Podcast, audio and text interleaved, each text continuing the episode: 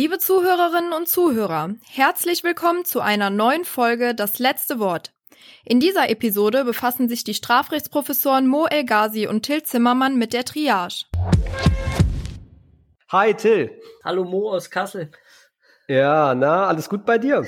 Äh, ja, doch, es äh, läuft. Ich habe noch kein Corona. Ja, ich dachte gestern, ich hätte es, aber heute Morgen bin ich aufgewacht und habe gedacht, ich hab's sicher nicht. Ne? ja, ja, ja. Wer weiß, was morgen ist. Äh, du warst jetzt lange nicht mehr da und ich äh, ja, leer, ja, ich leer ja hier auch nicht so häufig den Briefkasten. Ich sag, einmal die Woche oder so. Hauptsache du bringst den Müll raus. Ja, genau. Immer wenn ich den Müll rausbringe, leere ich den Briefkasten, weil dann kann die ganze Werbung da gleich mit in den Mülleimer. Ähm, und jetzt habe ich einen Brief für dich hier und ich habe den ja aufgemacht. Da hatte ich dir per WhatsApp geschrieben, da hast du gesagt, mach ruhig auf. Ach, da habe ich einen Brief für dich von ja. der Stadtverwaltung Trier. Ja. ja. Betreff Aufforderung zur Erfüllung der allgemeinen Meldepflicht nach dem Bundesmeldegesetz. Sag mal, lieber Till, hast du dich hier noch nicht angemeldet in Trier? Ist denn die Stadt dafür überhaupt zuständig? Ähm, nee, habe ja. ich, hab ich nicht, weil ähm, ich wollte das eigentlich machen Anfang des Jahres, dann ist mir irgendwas Blödes im März dazwischen gekommen und ich finde, ich bin so selten da, das erfüllt gar nicht den Begriff des dort Wohnens. Aber da muss ich irgendwie mit der Stadt nochmal verhandeln, nicht, dass ich ein Bußgeld bekomme. Ja, das war auch mein Plan. Als ich mich hier viel zu spät angemeldet habe, habe ich natürlich gesagt, ach, mit Blick auf Corona, ich konnte natürlich nicht hierher reisen. Ich war zwar die ganze Zeit äh, ja, die werden das bestimmt nicht hören, ne? Nein, natürlich nicht. ja, warum sollten der Mitarbeiter der Stadtverwaltung Trier unseren Podcast hören und dann sagen, ach, der Elgasi hat ein bisschen geschwindelt. Aber gut, ähm, denk da bitte dran, Till, ne? Du weißt ja, Bußgeld. Ich ja, ja, ja, ja, ja. Ja, ich wollte mit dir heute über ein anderes Thema reden, wenn wir schon mal beieinander sind.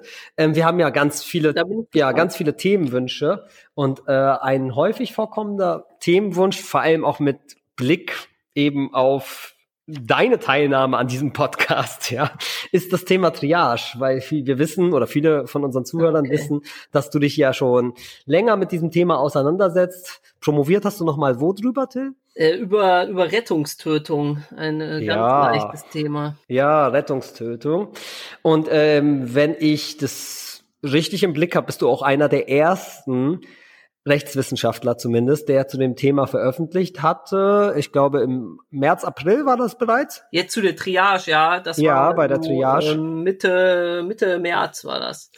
Genau, bei LTO war das, ne? Ja, und das war, ich erzähle mal kurz, wie ich drauf gekommen bin. Es war nämlich so, dass es, als das losging mit Corona und plötzlich ist ja jeder zum so ein Virusexperte geworden und es gibt tatsächlich eine Bundestagsdrucksache, die ist ja. schon einige Jahre alt, in der die, ähm, in der so eine Pandemiesituation mhm. skizziert wird, dass nämlich ein neuartiges Coronavirus in Europa um sich greift. Und ja. da ist ähm, ganz kurz in der Fußnote angesprochen, ja, was passiert eigentlich, wenn die Intensivstationen überlastet sind und mhm. man die Person dann triagieren muss und gibt es da eigentlich Regeln? Ergebnis, ich glaube, das ist von 2012 oder 13 oder so. Da steht drin, es gibt keine Regeln, man sollte schnell welche schaffen, bevor mal ein Coronavirus ausbricht. So, das ist jetzt ja nicht passiert, es gibt keine Regeln und dann hat mich ein, ein Bekannter darauf angesprochen und gesagt, ja, hier, du bist doch Experte dafür, wie ist denn das? Was sind denn da die Regeln? Und dann habe ich mich mal mhm. rangesetzt gesetzt und daraus diesen LTO-Beitrag gemacht. Und seitdem beschäftige ich mich gefühlt eigentlich nur noch mit dem Thema Triage. Ja,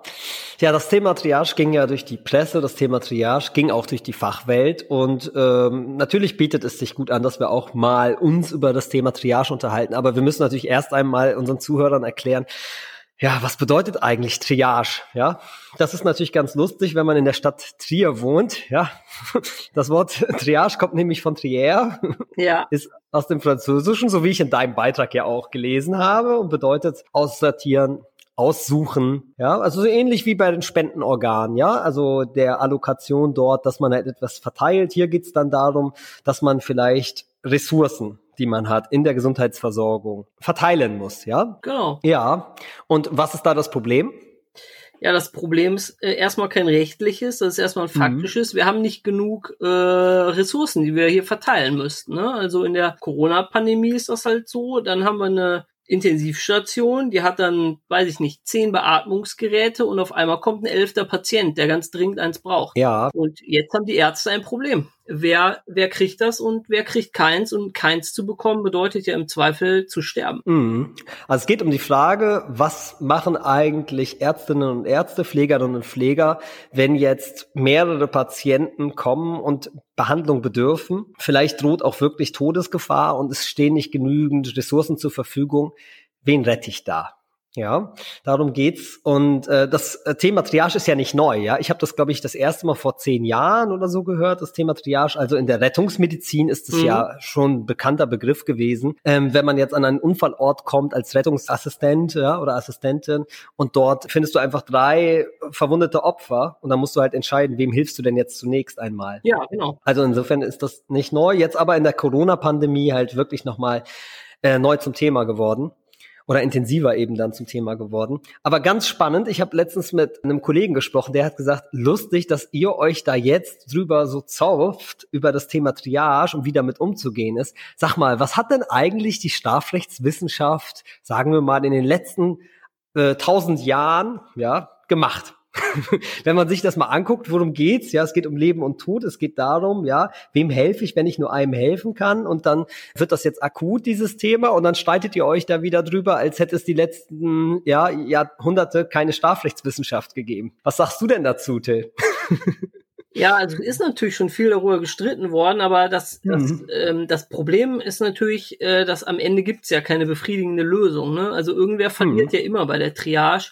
Das ist nur die Frage, wer und vielleicht wie viele. Und ich würde sagen, es gibt schon in der, in der Strafrechtsdogmatik sind in den letzten mhm. ja, 100 Jahren doch ähm, Konzepte entwickelt worden. Und ich würde auch sagen, dass es sowas wie eine herrschende Meinung gibt, wie man damit umgeht. Ja, das ist gut. Also dieses Bild sollten wir auch nach außen vermitteln, dass es so etwas wie eine herrschende Meinung eben gibt, ja.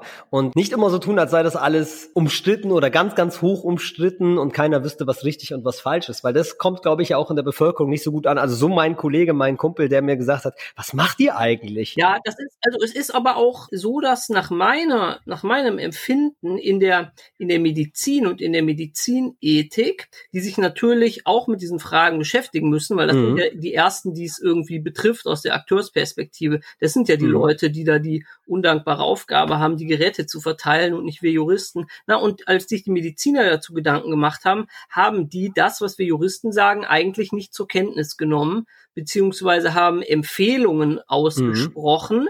wie, wie sich die Ärzte in der Intensivstation verhalten mhm. wollen. Also da gibt es so von den intensivmedizinischen Fachgesellschaften so Handlungsempfehlungen und die empfehlen da eigentlich etwas, von dem die herrschende Meinung in der Strafrechtsdogmatik sagt, das ist auf jeden Fall eine Straftat, das darf man so nicht machen. Das ist ganz interessant, ne, dass das so zu ganz anderen Ergebnissen kommt. Und ich kann mich erinnern, dass ich ähm, in so einem Live-Radio-Interview war mit dem, mit dem Chef von einer dieser Fachgesellschaften, der Herr Jansens, und mhm. der hat mich dann, der hat mich gar nicht zu Wort kommen lassen. Das habe ich gemerkt, ja. Ich habe das ja gehört. Ja, er war der Auffassung, das sei ja völlig unproblematisch, was die da gemacht haben. Und ja. insoweit hast du recht, dass da offensichtlich ähm, auch in den Medien ein falsches Bild davon vermittelt wird, wie hier eigentlich die Regeln sind. Ja, aber wir kommen gleich nochmal darauf zu sprechen, denn du sagst ja gerade, da gäbe es eine herrschende Meinung. An einer Stelle widerspreche ich dir, aber dazu dann, äh, ich würde sagen, der Reihe nach. Ja, gehen wir mal der Reihe nach vor. Also ich frage mal, also Till, im Ausgangspunkt ist das ja nicht so schwierig. Zwei Covid-Patienten werden eingeliefert in ein Krankenhaus, steht nur ein Beatmungsgerät zur Verfügung und der Arzt stellt sich jetzt die Frage, wen behandle ich? Und entscheidet sich Beispielsweise für den Patienten A. Patient A überlebt aufgrund dieser Behandlung, Patient B verstirbt. Mhm. Wie hat sich der Arzt, die Ärztin strafbar gemacht? Also ich sagte ja eben im Ausgangspunkt, ja, ist, glaube ich, der Zugang jetzt nicht so schwierig für Strafrechtsprofessoren. Ja, wir reden erst einmal in dieser Konstellation über eine mögliche Tötung durch Unterlassen. Mhm. Ja, also 212,13 StGB, so würden wir da anfangen und würden fragen, ja, warum muss der Arzt denn überhaupt diesem Patienten, der eingeliefert wird, helfen? Warum muss er dem helfen? Ja, er hat eine Garantenstellung aufgrund des Behandlungsvertrages. Der Patient ist aufgenommen worden ins Krankenhaus, der Arzt hilft ihm aber nicht, er unterlässt die Hilfe und hilft einem anderen. Also ich glaube, dass der Arzt verpflichtet ist, grundsätzlich zunächst einmal, weil er eine Beschützergarantenstellung hat, ist eindeutig. Da hast du, siehst du doch auch keine Probleme. Genau, das würde, das würde niemand anzweifeln. Also prinzipiell, wenn ein Patient kommt, ne, und die haben hm. das Beatmungsgerät und das würde dem Patienten helfen, dann mhm. muss dem geholfen werden. Und wenn der Arzt es eben nicht tut, weil er sagt, heute habe ich meinen faulen Tag, dann wird er, wie du gesagt hast, wegen Tötung durch Unterlassen bestraft, weil es eben mhm. unterlässt, den Patienten zu retten. Das ist die ganz einfache Situation. So, und dann haben wir jetzt die Situation, dass eben zwei Patienten kommen, ne, aber wir haben nicht genug Rettungsmaterial, nicht genug Beatmungsgeräte, dann ist der Ausgangspunkt trotzdem derselbe. Mhm. Der Arzt muss erstmal beiden Patienten helfen, weil er beiden gegenüber eine Pflicht hat. Das das ist jetzt die Ausgangsposition. Und jetzt fängt ja das dilemmatische hm. Problem erstmal an. Ja, meine Mutter würde sagen, was soll der arme Arzt dann da jetzt machen? Der, man kann doch nichts Unmögliches von dem armen Mann oder der armen Frau verlangen. Das ist schon mal sehr schlau von deiner Mutter. Ähm, ja. Das ist äh, ein guter Ansatz, ne? dass man sagt, ähm, niemand ist, kann zu Unmöglichem verpflichtet werden. Und mhm. ähm, es ist übrigens ganz interessante Fußnote in dem maßgeblichen Strafgesetzbuchkommentar von Herrn Fischer steht genau mhm. das drin. Der Arzt muss beide retten. Er muss, mhm. auch wenn er es nicht kann. Ja, ich glaube, der hat versäumt, das zu aktualisieren. Was ist da das Problem? Gibt es da eine Erklärung für? Ähm, ich kann dir sagen, dass ähm, nach meinem LTO-Beitrag, den ich damals veröffentlicht habe, in dem ich auch Herrn Fischer erwähnt habe und der ist bei mir nicht so gut weggekommen, dann hat er mir ein sehr, ja, schon eine sehr angesäuerte E-Mail geschrieben, kann man sagen. Mhm. Und äh, wir haben uns dann aber kollegial verständigt, aber wir waren dann nur einig, dass wir uns nicht einig sind. Er sagte, mhm. sein Argument ist, naja, wenn ich jetzt dahin komme und will behandelt werden und der Arzt behandelt mich nicht, weil er sagt, ich will jemand anderen behandeln, dann soll doch der Patient ein Notwehrrecht behalten. Dass mhm. der Patient eben zur Not, vielleicht mit Kumpels, die er mitgebracht hat, den Arzt mit Gewalt zwingen kann, gerade ihn zu behandeln. Und das mhm. ist natürlich insoweit ein Problem, weil wenn jetzt der andere Patient auch seine Kumpels mitbringt, dann hat der Arzt ein Riesenproblem, ne? Du verstehst. Na klar. Ja, dann geht der Kampf los um das letzte Beatmungsgerät. Ja. Aber wir müssen natürlich ergänzen, ja. Also ich meine, Herr Fischer geht halt von einer Entschuldigung aus. Ne? Ja klar. Also Herr Fischer würde mhm. jetzt auch den Arzt nicht bestrafen. Das ist richtig. Mhm. Aber sozusagen, er würde erstmal sagen, also die rechtliche Pflicht beiden zu helfen besteht. Und was deine Mutter gesagt hat, entspricht aber, glaube ich, der ganz herrschenden Meinung, dass ja. man sagt, es gibt nicht oder es gilt im, im rechtsstaatlichen Rechtssystem gilt das Verbot der Normenfalle. Mhm. Das bedeutet, ja, ich kann nicht in eine Situation geraten, wo plötzlich ähm, Pflichten an mich herankommen, von denen ich aber nicht alle gleichzeitig erfüllen kann, weil die Umstände halt so blöd sind. Ne? Da sagt man, okay, es wäre jetzt total unfair zu sagen, ja, muss beiden helfen. Dann sagt der Arzt, ja, wie soll ich das denn machen? Und ihm dann sagen, ja, ist dein Problem. Ja, das geht nicht. Also man muss ihm irgendwie einen Weg aufzeigen. Man muss ihm irgendwie sagen, also wenn du dich so und so verhältst, kommst du aus der Sache rechtmäßig raus. Da, da passiert dir mhm. nichts. Keine Strafe, kein Schadensersatzanspruch, gar nichts. Das müssen wir machen. Da gebe ich deiner Mutter komplett recht. Mhm. Ja, korrekt. Also ich würde auch sagen, diese Meinungen, ich glaube, so eine Meinung finden wir auch im Normos-Kommentar zum StGB, ich glaube vom Pefken. Pefken diese Meinung, Kabel, genau. Ja, genau. Die beiden vertreten das auch, aber ist auch meines Erachtens nicht ernst zu nehmen. Die Auffassung. Ja, muss man mit dem, also ernst vorsichtig sein. Aber natürlich, also ich finde auch, meiner Mutter muss ich voll und ganz zustimmen. Und ähm, da würde ich auch sagen, also an der Stelle, ich glaube, das müssen wir hier nicht diskutieren, ja, dass halt die Gerichte das anders sehen würden. Ja, das ist klar. Ja. Okay, also wenn wir jetzt sagen, okay, wir müssen dieser Person, die jetzt in einer Dilemmata-Situation ist, einen Lösungsweg aufzeigen, gucken wir vielleicht erst einmal ins Gesetz und sehen dort Rechtfertigungsgründe und wir finden dort den Paragraph 34, den rechtfertigen Notstand. Mhm. Ähm, da haben wir aber ein Problem. Aber es wäre in der Tat jetzt vielleicht erstmal an den rechtfertigen Notstand zu denken. Warum greift der nicht? Nun, in dem rechtfertigen Notstand steht sinngemäß drin, wer eine Tat begeht, handelt ausnahmsweise erlaubt, wenn er das mhm. kleinere Übel wählt und das größte mhm. Übel abwendet. Ja? ja, also er muss handeln und um einen wesentlich größeren Schaden abzuwenden. Genau. Ja, also man verursacht einen Schaden und handelt, weil man einen wesentlich größeren Schaden abwenden möchte. Und da haben wir natürlich jetzt in der Triage-Konstellation, wo es um Leben gegen Leben geht, ein großes Problem, denn er ist, oder dieser Rechtfertigungsgrund ist eindeutig nicht einschlägig. Genau, weil mhm. da sind ja keine überwiegenden Interessen, ne, sondern es sind genau gleichrangige Interessen und da hilft uns der 34 nicht weiter. Ne? Genau, wir haben eine gleiche Betroffenheitstiefe. Das, da sind wir uns auch noch einig. Gut, und jetzt für diese Konstellation, es kollidieren zwei Handlungspflichten miteinander hat die Rechtswissenschaft einen Rechtfertigungsgrund entwickelt und zwar diese rechtfertigende Pflichtenkollision. Das lernen unsere Studierenden schon im ersten Semester, das ist auch gut, ja, dass sie schon im ersten Semester lernen, dass es einen solchen Rechtfertigungsgrund gibt.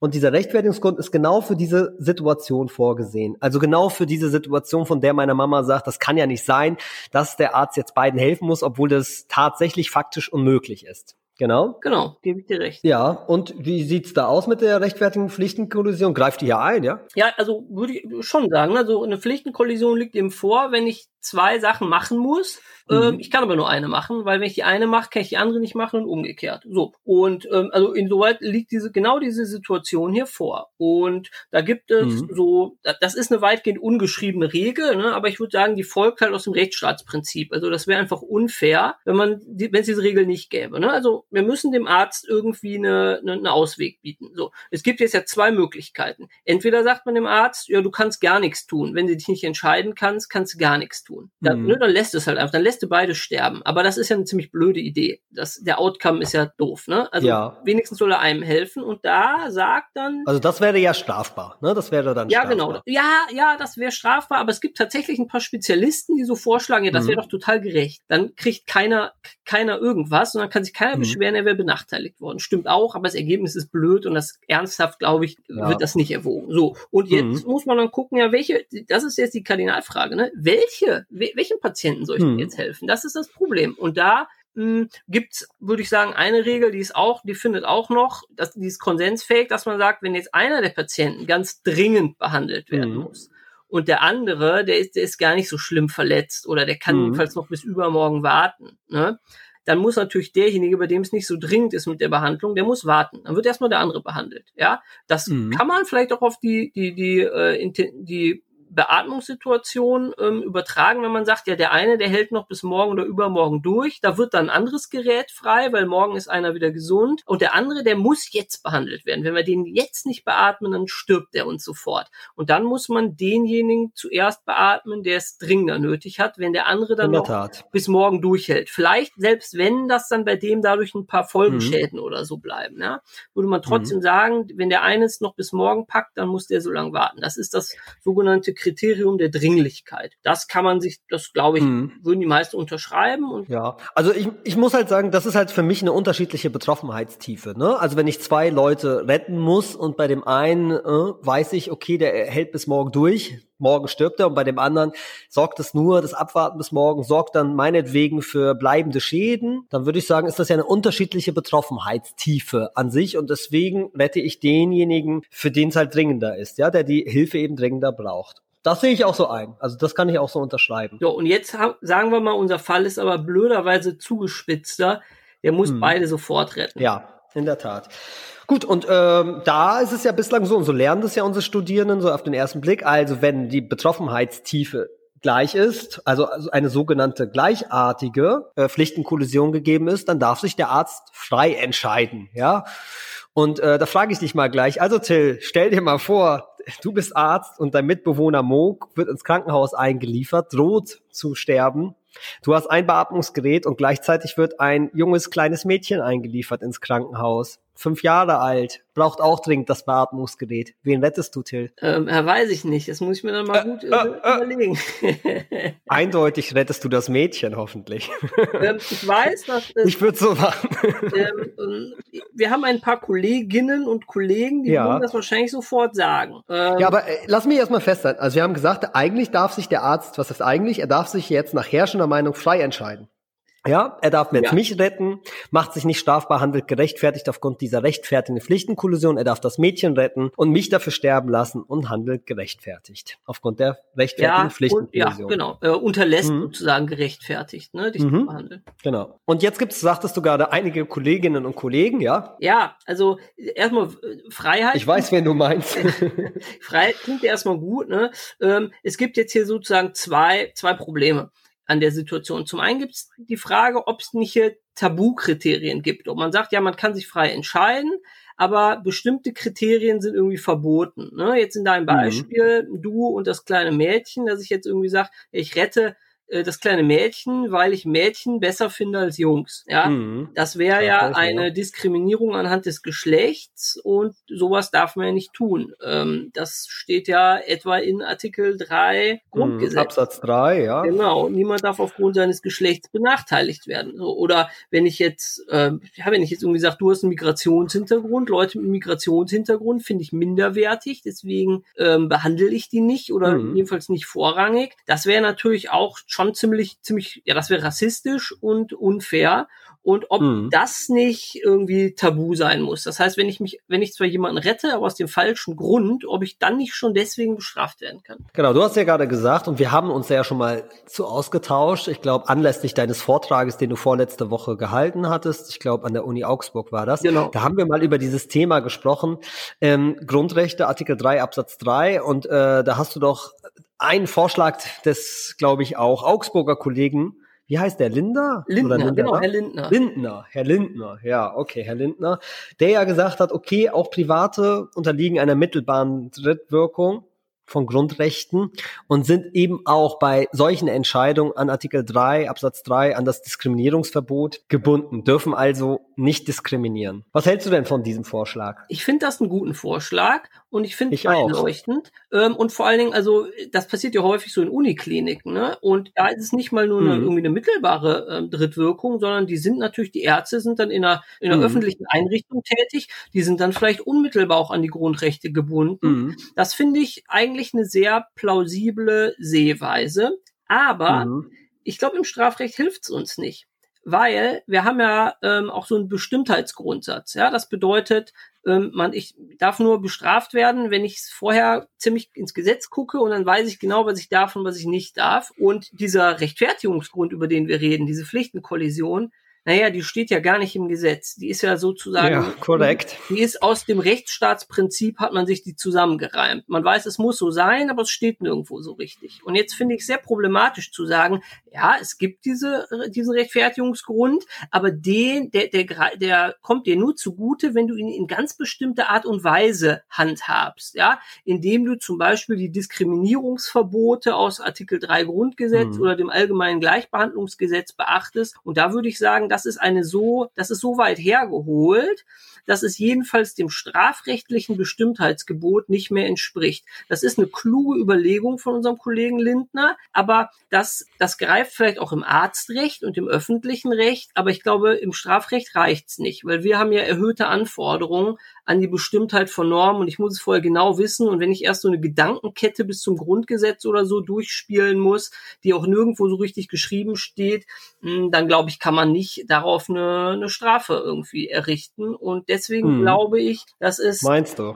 Ja, dass es trotz dieser Überlegung letztlich bei der Wahlfreiheit der Ärztin oder des Arztes bleibt. Also ich sagte ja auch, dass ich den Gedanken sehr gut finde und ich sehe das ein bisschen anders mit, also das, was du jetzt zum Bestimmtheitsgrundsatz gesagt hast. Also Ausgangspunkt Punkt sicherlich richtig. Wir haben einen ungeschriebenen Rechtfertigungsgrund, den man auch aus der Verfassung ableitet. Er muss existieren. Ähm, aber er ist ja eben ungeschrieben. Und dass wir bei der Anwendung dieses ungeschriebenen Rechtfertigungsgrundes weitere Einschränkungen machen, insbesondere mit Blick auf die Verfassung, halte ich auch strafrechtlich für zulässig. Ich meine, ich kann dir ja Beispiele nennen, wo wir das auch machen. Ja, nimm mal bei der Notwehr Gebotenheit, dort eben die Fälle Notwehrprovokation. Ja, das steht doch auch nicht im Gesetz. Ja, halte ich ja auch nicht für richtig. Halte ich auch nicht. Ja, für richtig. Halte auch nicht für richtig. Und viele weitere Einschränkungen, die wir machen.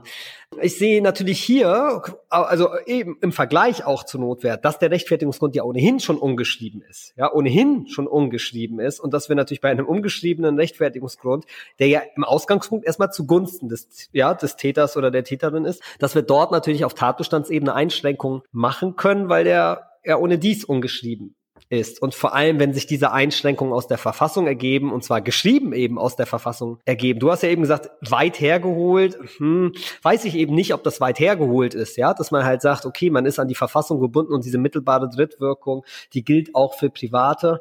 Also das finde ich mit Blick, was schon gemacht wird in der Strafrechtswissenschaft, Einschränkungen, die eben bei anderen Rechtfertigungsgründen, die sogar geschrieben stehen, gemacht werden, halte ich das doch für einen gangbaren Weg, zumindest nach der herrschenden Meinung. Aber äh, ich lasse dir natürlich deine Meinung, Till. Das ist aber nett von dir. Ja, mich überzeugt so nicht ganz.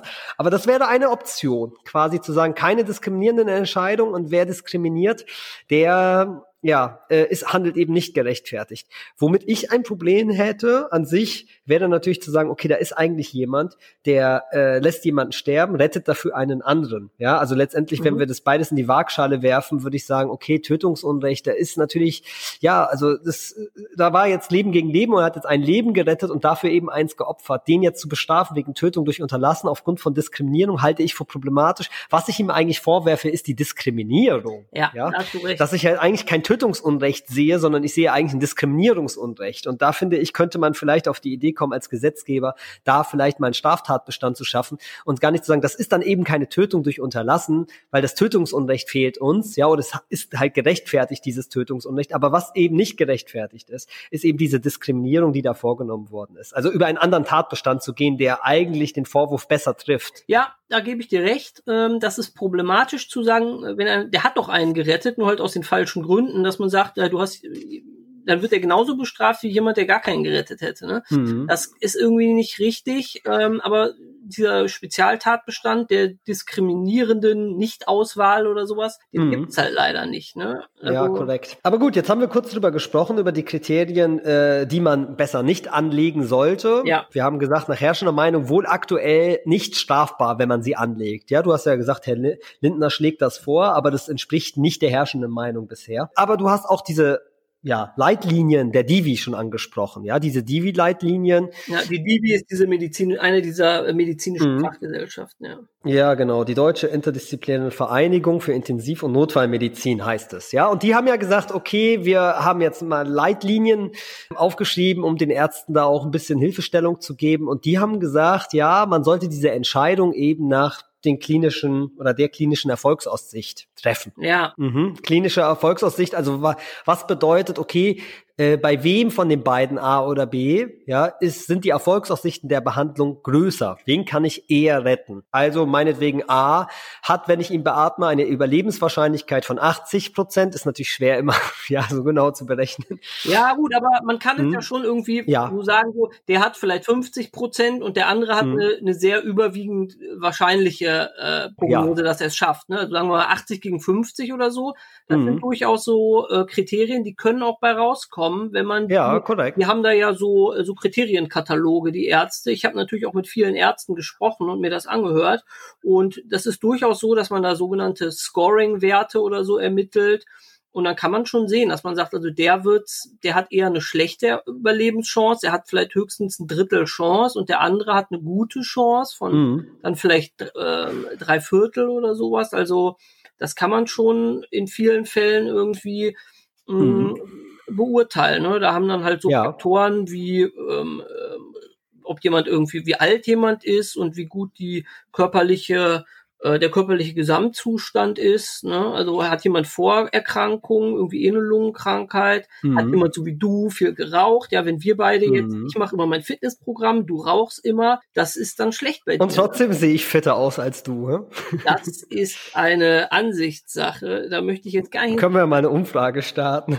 Aber jetzt sag mal, was hast, wie, was hältst du denn von diesem Vorschlag? Also ich finde diesen Vorschlag nicht nur auf den ersten Blick. Ja, sehr also äh, sehr gut sogar. Also auf den ersten Blick finde ich ihn auch nicht schlecht, denn was bewirkt das? Unterm Strich werden ja mehr Menschen gerettet. Ne? Wenn ich jetzt mhm. immer die, den Patienten behandle mit der höheren Erfolgsaussicht, dann ist irgendwann Corona vorbei und dann habe ich mehr Leute gerettet, als wenn ich äh, nach einem anderen Kriterium immer vorgegangen wäre. Ne? Mhm. Insoweit macht das schon Sinn und das ist auch das, was die Ärzte überlegt haben. Die Ärzte sagen, wir müssen die Ressourcen so einsetzen, dass wir die größte Zahl an Leuten retten können ja, die größtmögliche mhm. Zahl an Leuten retten können. So. Auf den ja. zweiten Blick ist das, finde ich, sehr problematisch aus ethischen und aus rechtlichen Gründen. Ähm, mhm. zu, zum einen bedeutet das natürlich, dass Leute, die aufgrund irgendwelcher Vorerkrankungen oder ihres Alters automatisch eine schlechtere Erfolgsaussicht haben, die ziehen unweigerlich den kürzeren. Die haben keine Chance, wenn sie gegen eine junge, Pers eine junge Person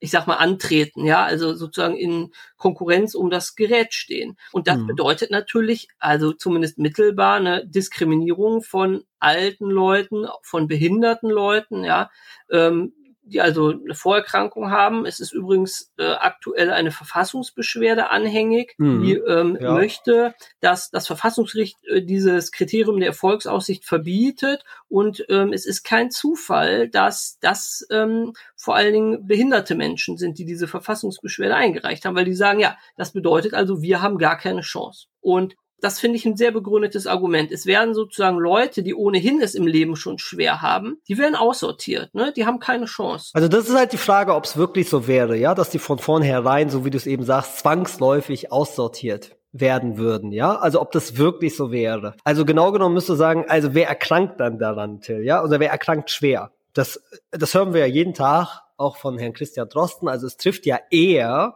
diejenigen, die äh, schon also krank sind, die quasi zur Risikogruppe zählen, die alt sind. Das heißt, es werden auch typischerweise dort eben diese Risikogruppen miteinander konkurrieren. Ne? Also das wird ja typischerweise eben auch so sein. Mhm. Davon gehst du doch auch aus. Ja. Ja, also das ist schon so, deswegen würde ich auch sagen, also jemand, dass man halt zwangsläufig dann aussortiert wird, wenn man mit jemandem eben kon in Konkurrenz tritt, der auch irgendwie sehr wahrscheinlich Grunderkrankungen mit sich bringt. Mhm, das ja, sehe seh ich halt eben anders. Wenn du mit ja? jemandem konkurrierst, der sozusagen genau auf deinem Level bist, dann hast du natürlich eine ja. Chance. Aber wenn ja. du ist wie in deinem Beispiel und wie es auch in der Realität durchaus ist, ja. kommen auch junge Sein Leute kann, ja. dahin, mhm. ja. Und dann bist du als ältere Person halt, dann bist du ohne Chance. Ne? Also mhm. und jedenfalls hast du ganz schlechte Karten und in, in anderen Ländern, etwa in der Schweiz geht man ja so weit, da sagt man irgendwie Leute über, ich glaube, da sagt man Leute, die irgendwie über 85 sind, die werden gar nicht erst behandelt. Ne? Mhm. Weil da sagt man, die haben eh nur eine schlechte Chance, da da verschwenden wir gar nicht erst die Ressourcen, ja. obwohl die Patienten ja eine mhm. Überlebenschance durchaus haben. Ne? Also wenn es in Deutschland so käme, ja, und man hätte ein freies Beatmungsgerät, dann wäre das eindeutig strafbar. Ne? Also man hätte seine Garantenpflicht nicht erfüllt. Und wenn es eine Erfolg, also wirklich eine Überlebenschance gäbe und man ergreift sie nicht, dann wäre das strafbar. Ja, unglaublich. Also das halte ich auch für einen großen Missstand. Aber ich würde auch sagen, das mit den Erfolgsaussichten, du hast ja eben von Diskriminierung gesprochen, aber man müsste hier halt sehen, ja, in dieser Konstellation, es wäre dann aber auch wirklich eine mittelbare ja, Diskriminierung. Weil, also man knüpft ja an die Erfolgsaussicht, an dieses Kriterium an. Und natürlich kann man sagen, gut, bei der Bestimmung von Erfolgsaussichten, ja, schneiden diejenigen typischerweise schlechter ab, die mit Behinderung reingehen, die ein gewisses Alter bereits erreicht haben. Das stimmt. Eine mittelbare Diskriminierung wäre es sicherlich. Aber es gibt auch viele, viele andere Kriterien. Ich habe mir mal was überlegt, also gerade weil ich ja auch gedacht habe, okay, also ich kenne ja deine Artikel und deine Beiträge. Lass mich, lass mich ganz kurz noch was zu diesem Kriterium sagen, der Vollständigkeit ja. halber. Der Bundesgerichtshof hat vor nicht allzu langer Zeit eine Entscheidung getroffen zu, zu so einer Organspendegeschichte, die ja sozusagen ähm, dogmatisch sehr ähnlich ist. Ne? Ich habe nur noch eine, eine Spenderleber und muss die jetzt einem der Patienten geben. Ne? Da gab es mhm. ja vor ein paar Jahren diesen Göttinger Transplantation. Ja, genau. Und da hat der BGH gesagt, da, da war unter anderem geregelt damals, dass Leute, die alkoholkrank sind, die kriegen ja. gar keine Leber. Mhm. Ja? Äh, die haben keine Chance. Und da hat der BGH gesagt, also, dass Leute wirklich keine Chance haben, ja, das ist mit der Verfassung nicht zu vereinbaren. Ja, in der Tat. So sehen wir das ja auch. Und das ist aber dennoch ein anderer Fall als den, den wir eigentlich gerade diskutieren. Also wenn jemand meinetwegen ein gewisses Alter hat, 85, und äh, von vornherein ausgeschlossen wird, da würde ich dir eindeutig zustimmen. Also da äh, sehe ich überhaupt keine, kein Dissens zwischen uns beiden. Aber hat der BGH auch gesagt, es ist rechtlich nicht gestattet, nach den Erfolgsaussichten zu unterscheiden. Ähm, das habe ich aus, diesem, aus dieser Entscheidung nicht herausgelesen. Nee, das hat er auch so ausdrücklich nicht gesagt. Also, ja, ähm, so sehe ich das auch, ja. Im, da mu also muss man, ich bin auch mal sehr gespannt, was das Verfassungsgericht jetzt sagt. Ich vermute mal, dass die noch dieses Jahr eine Entscheidung dazu treffen werden. Ja. Das ist eine Eilentscheidung. Und es läuft eine Frist bis Mitte Dezember, dass Sachverständige bestimmte äh, an, äh, Fragen beantworten, die das Verfassungsgericht gestellt hat. Und ich kann da rauslesen, dass sie sehr kritisch äh, gegenüber diesem Erfolgsaussichtskriterium sind. Also ich bin mal sehr gespannt, was da was dabei rumkommt. Aber man muss sagen, äh, ich finde es schwer zu prognostizieren, was das Ergebnis sein wird. Ich wüsste auch nicht genau, ja. was der BGH sagen würde, wenn er es jetzt entscheiden müsste. Ja, tatsächlich. Also ich sehe da ja auch, also die Leute, die ja so argumentieren, auch mit den Erfolgsaussichten, dass das unzulässiger sei, weil es ja eine mittelbare Diskriminierung äh, darstelle. Äh, ich sehe da halt große Unterschiede zu der Entscheidung des Bundes, da bist du ja der Experte, ne, der Entscheidung des Bundesverfassungsgerichts im Luftsicherheitsgesetz, dass wir dort hier natürlich einen Fall haben, wo man jemanden nicht zu zu Hilfe kommen kann, weil man einen anderen helfen möchte. Dass ich natürlich da sehe, dass das eine mittelbare Form der Diskriminierung ist äh, eben keine unmittelbare und zweitens ich natürlich auch diese Instrumentalisierung hier bei dem Unterlassen eben nicht sehe. Ich instrumentalisiere niemanden. Ich entscheide mich nur, diesem Menschen nicht zu helfen, weil ich glaube, die Hilfe kann ein anderer besser gebrauchen und die ist, sie ist bei dem erfolgsversprechender. Ne? Also da sehe ich natürlich große Unterschiede genau genommen zu der Entscheidung des Bundesverfassungsgerichts in dem Luftsicherheitsgesetz. Aber du hast recht, ich bin auch ganz gespannt, wie das Bundesverfassungsgericht entscheiden wird. Aber das äh, einfach, um das mal vorweg, also nochmal festzuhalten, was wir am Anfang ja gesagt haben. Du gehst auch davon aus, aktuell dürfen sich Ärzte an den Erfolgsaussichten orientieren. Und da, ja. also davon ja. gehe ich zumindest aus, ja. aber du bist der Experte. Ja, das sehe ich auch so. Sie dürfen das. Ähm, mhm. Ich will nur, um die Sache so rund zu machen, noch mal ein paar andere mhm. Kriterien kurz erwähnen, die teilweise in den Empfehlungen von Fachgesellschaften empfohlen werden, aber auch von unseren Kollegen ernsthaft diskutiert werden. Also man sagt zum Beispiel auch, dass man nach der, nicht nach der, unbedingt nach der Erfolgsaussicht geht, sondern nach der verbleibenden Restlebenszeit. Ja, dass man sagt, mhm. also wie viele Jahre hat denn jemand wahrscheinlich noch? Ne? Da sagen zum Beispiel die Schweizer auch, wer nur noch zwei Jahre hat, der wird gar nicht mehr behandelt. Ja, weil man sagt, zwei Jahre, ja, da kann man noch drauf verzichten. Ne? Ähm, mhm. Während junge Leute haben das Leben noch vor sich, sozusagen. Da ist das Leben, längeres Leben ist mehr wert als kürzeres Leben, wenn man das ein bisschen zuspitzen möchte. Dann gibt's andere, die argumentieren so und sagen, es kommt nicht auf die verbleibende Restlebenszeit an, sondern auf das, was man schon gehabt hat. Ja. Also mhm. stell dir mal vor, jetzt äh, liegt einer von uns da im Krankenhaus, der sagt, der hat schon 40 Jahre irgendwie hinter sich, der konnte schon irgendwie ganz viel äh, in seinem Leben erleben und ja, der konnte schon Professor werden. Genau, ja, und jetzt kommt da dein fünfjähriges Mädel aus dem Beispiel und die hat ihr ganzes Leben noch vor sich. Da wäre das doch total unfair, wenn man ihr, ihr diese Möglichkeit nicht einräumt, die ich hatte. Also auch das wird diskutiert. Ich persönlich halte das auch für ja, altersdiskriminierend. Ich finde das nicht richtig, aber es wird diskutiert.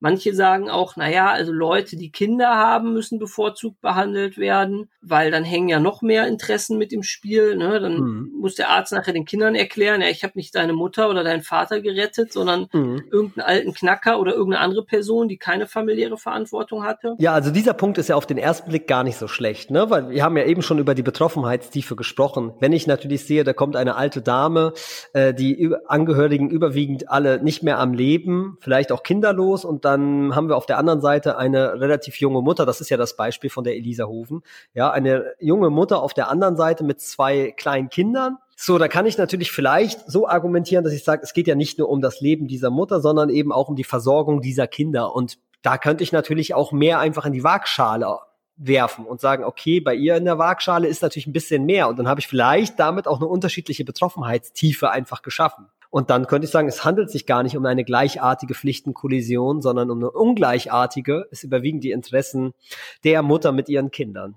Also so könnte ich das mir nur erklären, ja. Ja, so, das ist auch der Gedanke dahinter, ne? Mhm. Dann gibt's noch ein weiteres Kriterium, dass man sagt, Ärzte bevorzugt behandeln, weil mhm das liegt ja auch im Interesse aller, ne, damit die Ärzte gesund bleiben oder wieder gesund werden und wir möglichst viele Patienten äh, behandeln können. Ne. Das sehen wir jetzt ja auch bei, der, äh, bei dem Streit um die Impfstoffvergabe. Wer kriegt den zuerst? Da sollen mhm. auch die Ärzte weit vorne sein. Also das sind so die, das sind so die Kriterien, die diskutiert werden. Wobei ich sagen muss, ich persönlich ja. unter ethischen Gesichtspunkten halte das alles für für, für nicht fair genug, weil Leute einfach dadurch hinten runterfallen und diskriminiert werden, weil sie vielleicht alt sind und kein Arzt und keine Kinder haben und so. Mhm.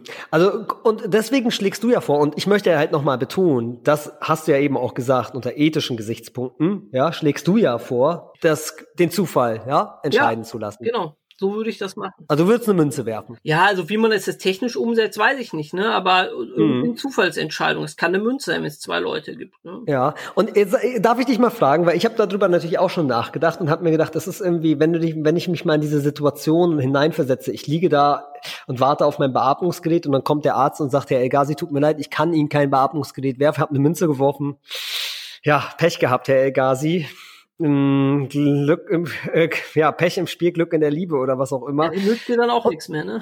Ja, aber warte mal, jetzt, ähm, denn ich weiß nicht, ob ich das halt so akzeptieren könnte äh, im Vergleich zu dem Fall, wenn er jetzt käme und sagt, Herr Gazi, es ist einfach so, wir haben auf der anderen Seite, da liegt auch ein anderer Mensch, ja, und bei dem ist es halt wirklich sinnvoller, das einzusetzen, dessen Leben können wir wahrscheinlich eher reden. Ich weiß nicht, also eher retten. Ich weiß nicht, womit ich mich besser abfinden könnte. Ich glaube mit dem zweiteren Fall, dass ich mein Leben opfer für ein, also du, na klar, in beiden Leben, du, kurz, wenn du dein Leben opfern möchtest, kannst du es jederzeit tun. Ne? Du kannst immer sagen, ach, da sind noch andere, die haben Kinder, na dann bin ich raus. Da ja, das, das ist klar. Also da muss ich auch nicht ins Krankenhaus gehen. Ne? Aber ich meine, wenn ich halt sage, okay, ich kann das für mich besser akzeptieren, ne? besser akzeptieren, wenn ich jetzt nicht behandelt werde, weil irgendwie ich höre, es ging um die klinische Erfolgsaussicht. Ja, das ist, also das ist für mich ein sachlicherer Grund, als jetzt zu sagen, wir haben eine Münze geworfen und Sie haben jetzt verloren, Herr Elgazi. Oder er kommt und sagt, Herr Elgazi, Sie haben gewonnen. Ja, das kleine Mädchen muss jetzt leider sterben, Sie haben gewonnen. Dann würde ich sagen, ach, okay also du weißt ja, wie ich, also ich gehe ja davon aus, also jetzt, man kann sich natürlich ganz schwierig hineinversetzen in diese Situation, aber damit täte ich mich natürlich auch sehr schwer, ja. Und ich glaube, mit den Erfolgsaussichten könnte ich eher leben, wenn jemand sagt, sie werden behandelt, weil bei ihnen die Erfolgsaussichten besser sind, oder eben umgekehrt, sie werden nicht behandelt. Also ich persönlich, aber wir reden ja gerade über Moral und ethische Vorstellungen, eben nicht über ähm, geltendes Recht und geltendes Recht würde sagen, der Arzt darf sich frei entscheiden. Notfalls dürfte er eben auch eine Münze werfen. Wenn er sich nicht entscheiden kann, dürfte er das eben auch tun. Ja. Aber ich würde es für sehr sinnvoll erachten, wenn er sich an die Divi-Leitlinien erst einmal hält und die Erfolgsaussicht nimmt. Aber du hast ja eben die genannt, die Probleme genannt und ich bin auch sehr gespannt, was das Bundesverfassungsgericht da zu sagen hat im Dezember. Wir wollen aber jetzt, weil wir natürlich jetzt schon ein bisschen gequatscht haben, ähm, auch über die sogenannte Ex-Post-Triage sprechen, weil unser Ausgangsfall war ja die Konstellation, dass zwei Patienten gleichzeitig eingeliefert werden ins Krankenhaus und beide ein Beatmungsgerät benötigen. Mhm. Dass das halt wirklich so simultan passiert, ist ja sehr, sehr selten. Häufig werden die halt hintereinander kommen, ja, hintereinander ja. kommen. Und ähm, dann passiert was? Die Ärztin, der Arzt behandelt jetzt den ersten Patienten, der kommt. Das muss sie ja auch. Das muss sie ja.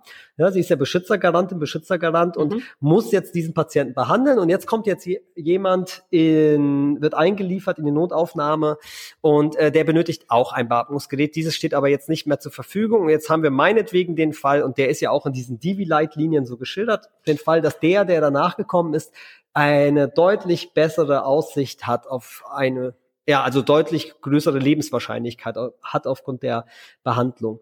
Und ähm, die Frage ist, darf man tatsächlich in dieser Konstellation dann das Beatmungsgerät dem Patienten wegnehmen, der es bereits hatte, und es dem Nachfolgenden zur Verfügung stellen?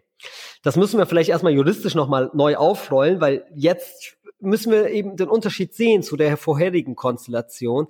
Wir reden zumindest nicht zwingend, ja, von einem, äh, von einer Unterlassungsstrafbarkeit, sondern hier haben wir ja auch jemanden, der wird aktiv tätig, greift jetzt ein, geht zum Beatmungsgerät, stellt dieses ab, nimmt meinetwegen die ganzen Instrumente dort ab bei dem einen Patienten und verbringt diese zu dem nachfolgenden Patienten. Mhm.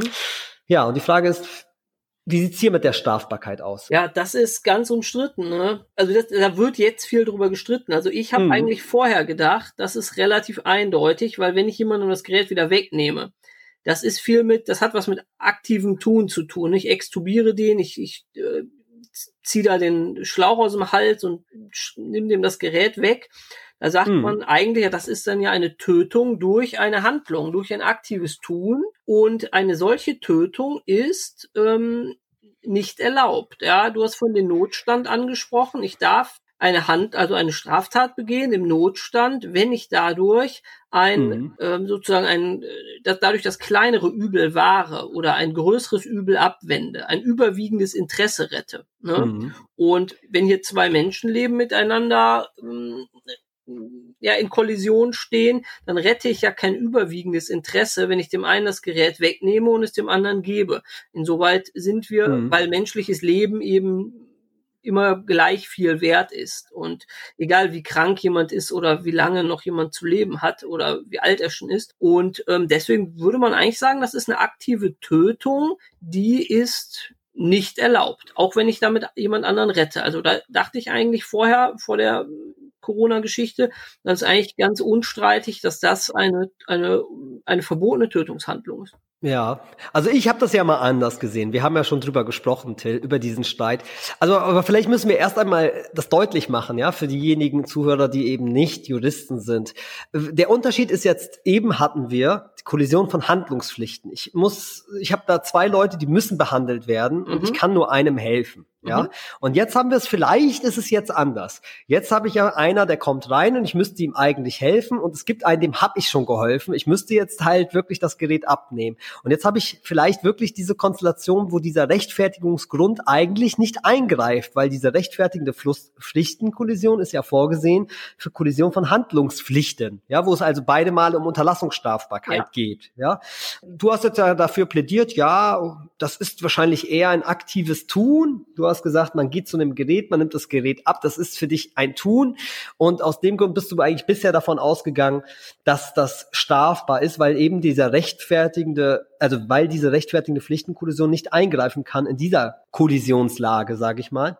Mhm. Und äh, ja, jetzt wurdest du eines Besseren belehrt oder warum sagst du, du dachtest? Ja, weil das jetzt ganz, oder also die meisten sehen es wahrscheinlich immer noch so, dass das eine verbotene Handlung ist. Das hat auch etwa der Ethikrat gesagt. Auf gar keinen Fall darf man einem Gerät wegnehmen. Das wird töten durch aktives Tun. Das darf man nicht machen, selbst wenn man dadurch mehr Leute rettet. Ja, wir kennen ja alle diesen berühmten Weichenstellerfall. Ne? Mhm. Da ist ein führerloser Zug, der rast auf den Bahnhof und würde da ganz viele Leute überfahren. Und dann haben wir jemanden, der kann eine Weiche stellen dann würde der Zug auf ein, auf ein Nebengleis fahren und würde da einen unglücklichen Gleisarbeiter, der da zufällig ist, überrollen. Ne, da sagt man auch, die Weiche darf man nicht umlegen, mhm. selbst wenn man dadurch viele Menschenleben rettet.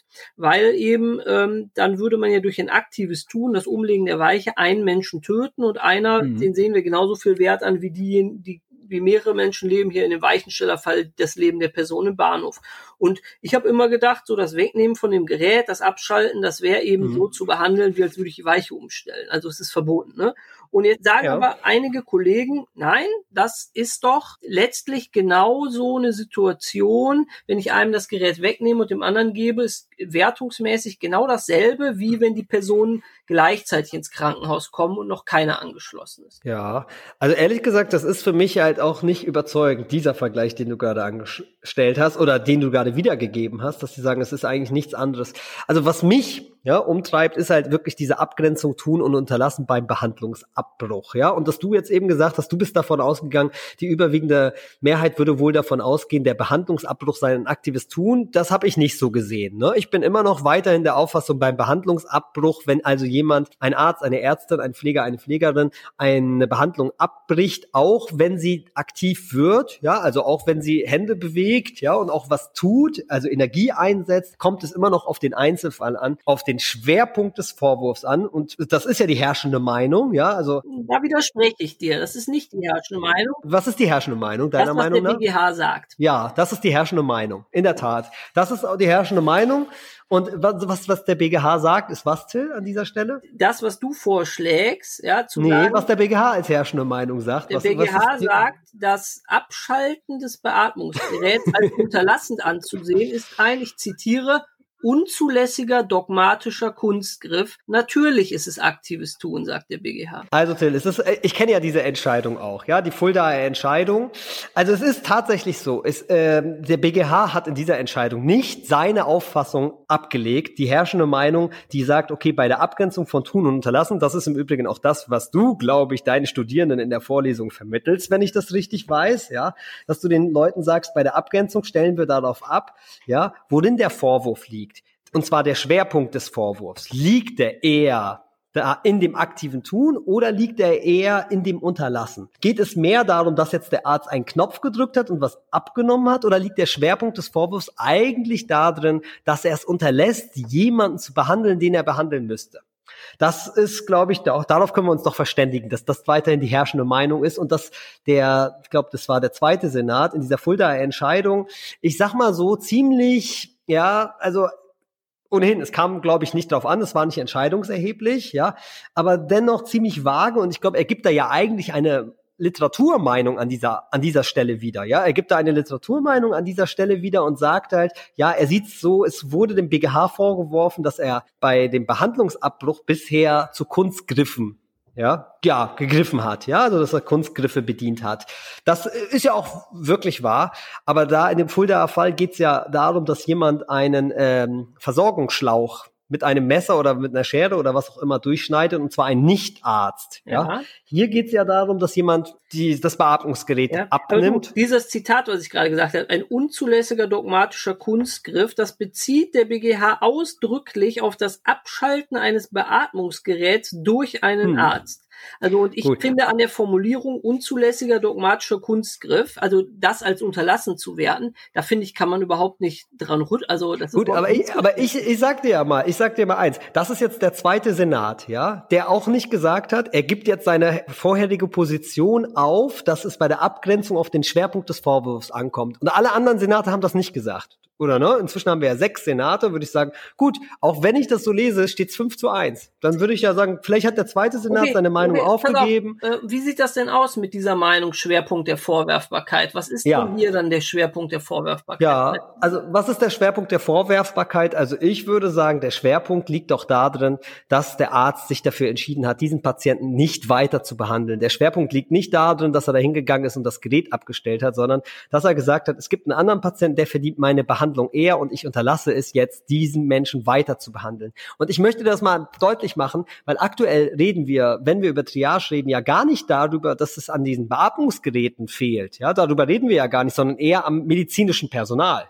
Ja, das ist ja heute das Problem. Stell dir mal vor, es gibt jetzt jemand, der hat ein Beatmungsgerät, dann kommt ein weiterer hinzu, der kann auch eins bekommen, aber die Frage ist, wo setzen wir das Personal ein? Mhm. Ja, ja. Und da würdest du, glaube ich, auch mir zustimmen, wenn du sagst, ja gut, in dieser Konstellation wäre es, glaube ich, relativ eindeutig, wenn jetzt Pfleger und Ärzte diesen Patienten einfach sich selbst überlassen würden und sagen, da gehen wir einfach nicht mehr hin. Ja. Wenn sie keine andere Wahl haben, also wenn sie dann, ja, zwei sind angeschlossen. Ne? Also. Ja, also jetzt gibt es einfach einen weiteren Patienten und das sagen die, bei dem Nachfolgenden ist die Erfolgswahrscheinlichkeit besser und deswegen lassen wir den in seinem Zimmer und wir gehen jetzt einfach zu dem anderen und den behandeln wir wir nicht mehr. Da würdest du sagen, okay, da in dieser Konstellation ist, glaube ich, ziemlich eindeutig, dass hier der Vorwurf beim Unterlassen liegt. Die machen ja wahrscheinlich dann auch nichts mehr aktiv in Bezug auf diesen Patienten. Jetzt würde ich sagen, eigentlich ist es nichts anderes, das Gerät abzunehmen, ja. Also wenn der Fall mal wirklich dann so sein sollte, dass es um das Abnehmen eines Gerätes nehmen, würde ich sagen, da haben wir eine aktive Handlung, aber das, was ich den Ärzten vorwerfe, wäre, dass sie ihn nicht weiter behandelt haben. Im Übrigen wissen wir, dass solche Beatmungsgeräte ja ohnehin nicht von selber funktionieren. Es genügt ja nicht, den einfach anzuschließen, sondern er muss muss ja die ganze Zeit auch behandelt werden. Es geht ja nicht nur um diesen einen Akt anschließen und jetzt ist der, ja, jetzt gucken wir mal, ob er gerettet wird, sondern eigentlich muss man das Gerät als medizinisches Personal auch weiterhin bedienen. Deswegen, und wenn man das dann lässt, glaube ich auch, sind wir eher im Bereich des Unterlassens. Ich sehe es natürlich auch als gut vertretbar an zu sagen, es ist ein aktives Tun, aber, aber was ich nicht, ja, aber was ich eben nicht sehe, ist, dass der BGH eindeutig diese Auffassung ist, dass jetzt jedes Abschalten eines Gerätes automatisch ein Tun ist, weil der zweite Senat das in einem Nebensatz so fälschlich öffentlich gesagt hat. Es gibt immer noch fünf weitere Senate. Und ähm, es war vorher, das ist ja die vorherige Rechtsprechung gewesen, Behandlungsabbruch, da war ja der BGH sehr, sehr großzügig. Sehr ja gut, zu das, großzügig. Du, also das Fass machen wir jetzt nicht auf, aber der Grund Natürlich dafür nicht. war ja der, dass es keine Möglichkeit gab, irgendwie Sterbehilfe zu erlauben. Und da mhm. hat man, deswegen hat man überhaupt erst diese Kunstgriffe sich überlegt, ne, dass man so sagt, mhm. ja, das Abschalten des Gerätes ist dann ein äh, Unterlassen durch Tun und solche Sachen. Ähm, mhm. Und mittlerweile hat man die Sterbehilfe-Dogma, also die Sterbehilfe-Problematik ja durch die Patientenverfügungsregeln irgendwie in den Griff bekommen. Deswegen glaube ich, ja da nicht weiter. Ähm, ich gebe dir, äh, ich gebe zu, dass diese Abgrenzung, wann ist das ein Tun, wann ist das ein Unterlassen, ne? ziemlich viel so auf ja letztlich Zufälligkeiten auch beruht. Ne? Ähm, mhm. Also wie ist jetzt die, das technische Gerät irgendwie äh, ausgestaltet und ist Na das klar, jetzt ja. eine, eine, technische Beatmung oder muss da auch irgendwie ein Mensch immer was zu machen? Aber ich, ich finde oder ich glaube, dass die Abgrenzung tun und unterlassen, zu sagen, ja, das kann doch nicht sein, dass es auf Zufall beruht, da sage ich doch, das ist gerade der Witz an der Sache. Das beruht sehr häufig auf Zufall und das sagen wir ist dann sozusagen das Los der Natur. Ja, wir, wir nehmen das dann einfach hin. Du kennst diesen Fall mit dem Brett des Karneades. Mhm. Zwei Leute sind nach dem Schiffsuntergang im Meer. Es gibt einen Rettungsring. Der eine schnappt sich den oder eine Planke, wo er sich drauf rettet und dann kommt ein zweiter und nimmt dir den wieder weg oder den, nimmt den Rettungsring weg. Da mhm. sagen wir auch, das darf der nicht, das ist Totschlag, obwohl der ist vielleicht durch Zufall, war der eine 20 Sekunden früher Na, da. Klar.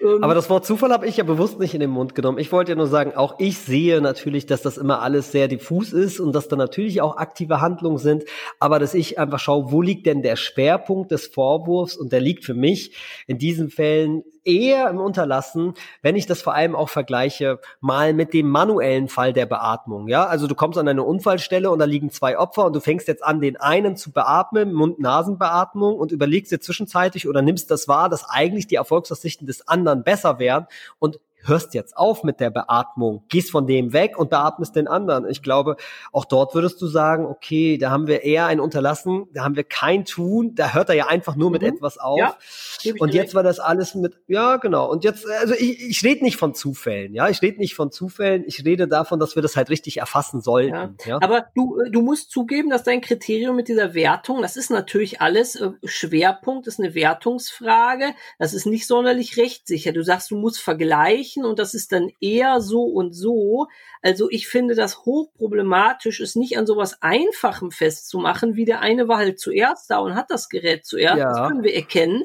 Da können wir uns darauf verständigen. Wenn wir jetzt sagen, wir fangen da an, irgendwie so Schwerpunkte zu ermitteln und wenn mhm. jetzt auch noch, wenn ich jetzt auch noch sage, jetzt kommen auch noch Punkte wie Erfolgsaussicht, wie viele Kinder hat einer und so weiter ins Spiel, dann, dann, dann bricht aber das große Zittern auf der Intensivstation aus, wer sein Gerät behalten darf. Das, da musst du bis zum letzten Tag Angst haben, dass irgendwie noch mhm. ein Vater mit noch einem Kind mehr kommt und dann bist, dann nehmen die dir dein Gerät wieder weg. Also das finde ja. ich ähm, auch so unter dem Gesichtspunkt der Rechtssicherheit ganz, ganz problematisch. Und, auf jeden ähm, Fall, ja.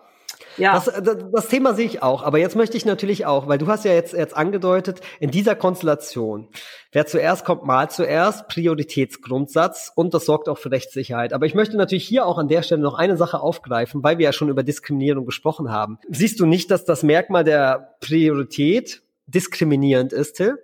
Nee, sehe ich nicht.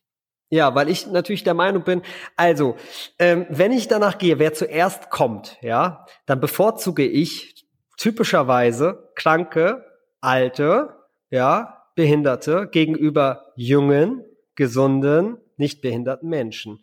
Also das ist natürlich auch letztendlich ein Merkmal, was zu einer mittelbaren Diskriminierung führen kann. Ich wollte ja damit nicht sagen, dass ich dagegen bin. Ich wollte nur sagen, eigentlich nochmal im Rückgriff auf die mittelbare Diskriminierung. Man kommt irgendwie kaum drum herum, jemanden mittelbar zu diskriminieren bei solchen, also auch bei diesem so, ne, vermeintlich so objektiv daherkommenden Merkmal, wer als erster kommt, mal zuerst. Auch das kann ja diskriminierend sein. Ne? Also ich bin auch für das Merkmal der Priorität, aber ich sehe auch hier Möglichkeiten von Diskriminierung, weil ich als gesunder Mensch mit einer, also wahrscheinlich später eingeliefert werden würde als einer, der krank ist. Und der ist dann schon mal angeschlossen, würde ich sagen, ja, aber der war doch nur zuerst da, weil der äh, meinetwegen alt ist. Und ich bin jung und deswegen wurde ich jetzt mittelbar diskriminiert. Also finde ich alles, also kann ich im Ansatz mhm. nachvollziehen, finde ich aber ein bisschen konstruiert. Ich Aha. denke, dass wir uns hier wohl nicht mehr einigen können. Ähm, wir müssen abwarten, was sagt das Verfassungsgericht, denn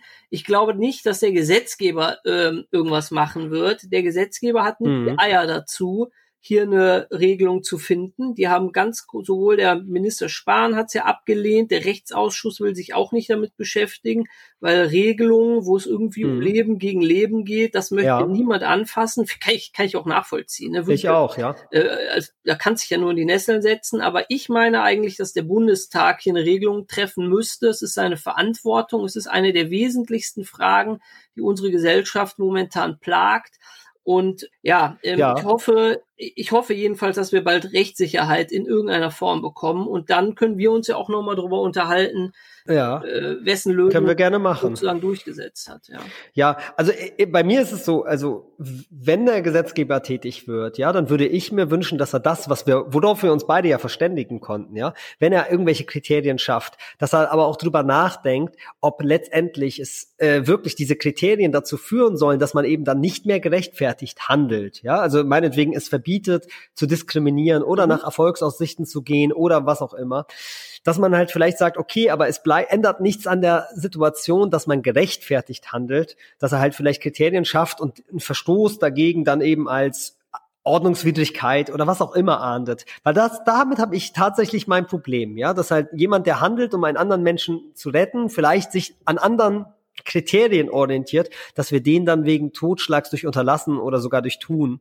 bestrafen. Damit hätte ich mein Problem, wenn ich sehe, okay, der hat auf der anderen Seite ein Menschenleben dafür gerettet, ja, oder zumindest versucht zu retten. Damit hätte ich ein Problem. Ja, ich auch. Mhm, sehr gut. Darauf können wir uns ja verständigen. Ich muss sagen, ich hoffe natürlich, dass es überhaupt nicht praktisch werden wird mit dieser Ja. Triage-Problematik, wenn wir jetzt die zweite Welle in den Griff bekommen ähm, und demnächst auch der Impfstoff da und das passiert alles nicht. Aber ähm, es ist in anderen Ländern kam es ja schon zur Anwendung und ähm, auch wenn jetzt es so aussieht, als passiert es in Deutschland nicht, finde ich es schon wichtig, dass wir vielleicht dann auch fürs nächste Mal ähm, irgendwelche äh, Regeln haben, klarere Regeln haben, ähm, die wir die Ärzte, denen wir den Ärzten mit auf den Weg geben können, weil es ist ja auch für die Ärztinnen und Ärzte, die Situation ist ohnehin furchtbar und dann noch immer ähm, mit so einer latenten Strafdrohung über dem Kopf Mhm. arbeiten zu müssen, das macht die Sache ja nicht einfacher. Ne? In jedem Fall. Das ist ein schönes Schlusswort, Till. Ja, beim nächsten Mal reden wir wieder über was Erbaulicheres. Ähm, ja, können wir gerne machen. aber ja. jetzt ähm, bereite ich mich erstmal auf mein Gespräch mit der äh, Stadtverwaltung Trier vor und erkläre Ja. denen, dass ich im Moment gar nicht da wohne. Ja, ja, da musst du dich, glaube ich, äh, gut vorbereiten. Ich glaube, da hast du kaum Chancen, da durchzukommen. Ich glaube, du solltest dich einfach anmelden. okay, dann wünsche ich dir einen schönen Abend, ja? Danke, wünsche ich dir auch. Mach's gut. Ciao. Jo, ciao, ciao.